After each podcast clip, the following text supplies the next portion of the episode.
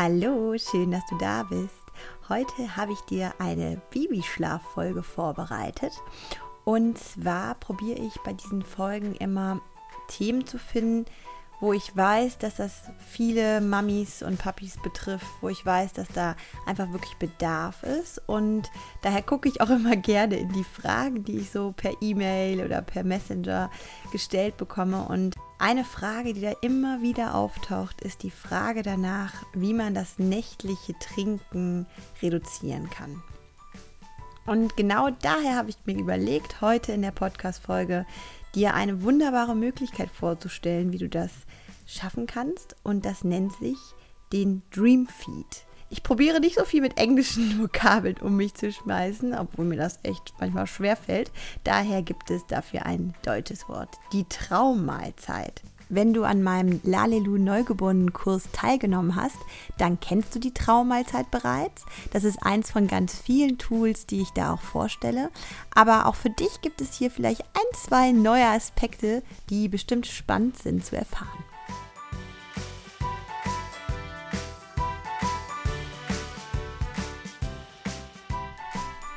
Also, was ist diese Traummahlzeit? Die Traummahlzeit ist das letzte Füttern des Tages. In der Regel ist es ja so, dass man sein Babylein abends vorm zu Bett bringen nochmal stillt oder nochmal ein Fläschchen gibt. Und das ist dann ein zu Bett füttern. Und dazu kommt dann zwei bis drei Stunden später diese Traummahlzeit. Idealerweise ist die Traummahlzeit zwischen 21 Uhr und 22.30 Uhr. Das ist der beste Zeitraum dafür. Warum erzähle ich später noch.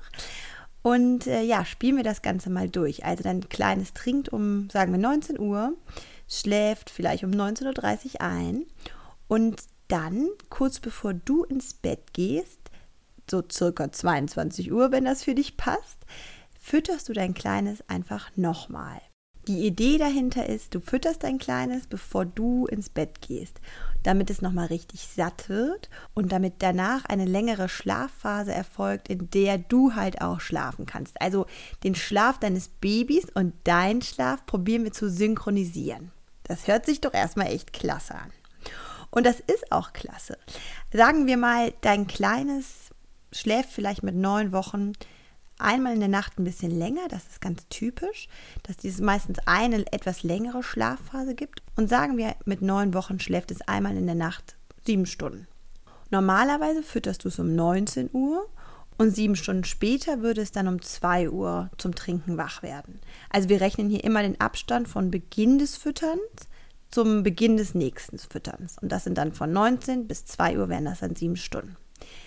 Machst du aber nun diese Traummahlzeit um 22 Uhr, also kurz bevor du schlafen gehst, das muss jetzt nicht genau 22 Uhr sein, aber sagen wir es mal um 22 Uhr, dann trinkt dein Baby um 22 Uhr nochmal und die längere Schlafphase von circa sieben Stunden beginnt dann, also um 22 Uhr. Und das heißt dann, dein Kleines würde erst um 5 Uhr zum Trinken wach werden. Und das ist natürlich wunderbar, denn es das heißt, dass du auch sieben Stunden zusammenhängenden Schlaf bekommst. Und was sieben Stunden Schlaf für eine Mama bedeutet, das weiß wahrscheinlich jeder von euch. Das ist einfach echt richtig guter Schlaf. Natürlich ist 5 Uhr jetzt nicht der tollste Zeitpunkt, um aufzustehen, muss man ja auch nicht. Aber es macht einen riesen Unterschied, ob man sieben Stunden am Stück schlafen kann oder halt nicht. Vielleicht denkst du dir gerade, ob ich mich versprochen habe und wie ich mir das vorstelle, dass ein neun Wochen altes Baby vielleicht sieben Stunden in der Nacht durchschlafen könnte. Ich weiß, das klingt für viele unglaublich lang, aber genau das, also wie du dein Kleines dabei unterstützen kannst, so früh schon so lange in der Nacht zu schlafen, genau darum geht es ja auch in meinem Lalilu Babyschlaf Online-Kurs. Also wenn du ein kleines im Arm hast oder dein Babylein noch im Bauch ist, dann hüpf auf jeden Fall rüber und ich bin mir ganz sicher, dass du den Online-Kurs lieben wirst.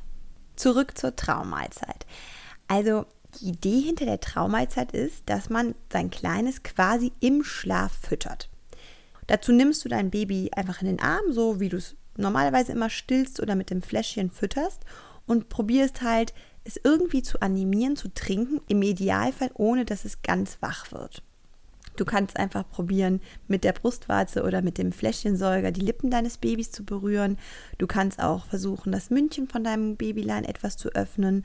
Und ganz viele Kleine trinken einfach intuitiv drauf los und schlummern einfach dabei auch weiter. Also es ist wirklich diese Idee von im Schlafen zu trinken. Wenn du stillst, dann still auf jeden Fall beide Seiten und auch das Bäuerchen sollte man auf keinen Fall vergessen, auch bei einer Traummahlzeit. Für einige Babys und vor allem für die Eltern ist die Traummahlzeit genau so, wie sie heißt, nämlich ein wunderbarer Traum. Aber es gibt auch Situationen und ja, es gibt auch Babys natürlich, bei denen diese extra Mahlzeit nicht so gut klappt. Also zum Beispiel erstens die Babys, die aus ihrem tiefen Schlaf rausgeholt werden und denen es einfach danach super schwer fällt, wieder einzuschlafen. Wenn du diese Traummahlzeit dann ausprobierst und ein paar Tage einfach immer wieder versuchst aber genau solche Schwierigkeiten damit erlebst, also dass dein Kleines danach nicht mehr wieder zur Ruhe kommt, nicht mehr wieder den Schlaf findet, dann ähm, kann es sein, dass es besser ist, dass du es weglässt. Aber es lohnt sich auch dann, nach ein paar Wochen nochmal auszuprobieren, ob es vielleicht besser klappt. Dann gibt es zweitens auch Babys, die einfach nicht genug aufwachen, um zu trinken. Also verstehe mich nicht falsch, die Kleinen sollen jetzt natürlich nicht unbedingt aufwachen, aber sie müssen natürlich schon aus diesem ganz tiefen Schlaf kommen, um zu trinken. Sie sind dann eher so im Halbschlaf. Meine Zweitgeborene hatte am Anfang auch wirklich Schwierigkeiten mit, dem, mit der Traumahlzeit, zumindest anfangs. Ich weiß noch, wie ich da abends saß mit ihr im Arm und ich sie einfach nicht motivieren konnte zu trinken. Aber ich bin halt dran geblieben, ich habe es immer wieder probiert und irgendwann hat es dann auf einmal geklappt. Daher auch auf jeden Fall dranbleiben, vielleicht auch mal eine Pause machen, ein paar Tage lang nicht machen und dann wieder probieren diese Traummahlzeit ist halt von der Idee halt total hilfreich, um das Füttern in der Nacht zu verschieben. Aber es gibt auch drittens Babys, bei denen die Traummahlzeit einfach überhaupt keinen Unterschied macht. Die wachen, ob mit oder ohne Traummahlzeit, zur gleichen Zeit in der Nacht auf. Auch da wieder, es lohnt sich, eine Pause zu machen und es einfach nochmal zu probieren. Oder eben, wenn es gar keinen Unterschied macht, sie wegzulassen. Aber viel, viel häufiger erlebe ich in meinen Beratungen, dass die Traumahlzeit bei den Kleinen wirklich einen Unterschied macht und die Nacht entspannter wird. Was natürlich wunderbar ist. Dann behalte sie auf jeden Fall bei. Und wenn dann dein Kleines die Nacht ganz verlässlich durchschläft, dann kannst du die Traumahlzeit in kleinen Schritten, also peu à peu, verringern. Das heißt zum Beispiel an der Brust würdest du dann alle paar Tage versuchen etwas kürzer zu stillen während der Traummahlzeit oder verringerst du die Menge im Fläschchen, bis es dann irgendwann ganz wenig ist und dann versuchst du es im nächsten Schritt einfach mal ohne Traummahlzeit und schaust, ob sich der Nachtschlaf dadurch verändert. Vielleicht denkst du dir jetzt, oh, 22 Uhr, ehrlich gesagt, schlafe ich da schon. Ja, ähm, da habe ich auch eine Antwort für dich. Und zwar, ich hatte ja anfangs schon gesagt, dass zwischen 21 und 22.30 Uhr der perfekte Zeitpunkt für die Traummahlzeit ist. Das liegt einmal daran, dass wir probieren, einen Abstand von zwei bis drei Stunden zum zu Bettgefüttern zu haben, damit dein Baby auch hungrig genug ist. Und wir wollen die Traummahlzeit auch nicht nach 22.30 Uhr haben, weil es dann zu sehr in den Nachtschlaf geht. Die Traummahlzeit kannst du auch dem Papa übergeben, denn vorausgesetzt sein Kleines kennt und akzeptiert die Flasche, ist die Traummahlzeit mit der Flasche wunderbar.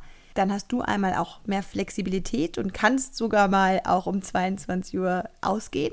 Allerdings ist die Traummahlzeit auch für stillende Mamas im Hinblick auf die Milchproduktion beziehungsweise im Hinblick auf Angebot und Nachfrage der Milch sehr hilfreich. Denn wenn dein Baby früh durchschläft, dann kann die Traummahlzeit auch helfen, der Brust nochmal von einer längeren Stillpause in der Nacht zu signalisieren, du wirst gebraucht. Ne? Produziere bitte auf jeden Fall weiter Milch.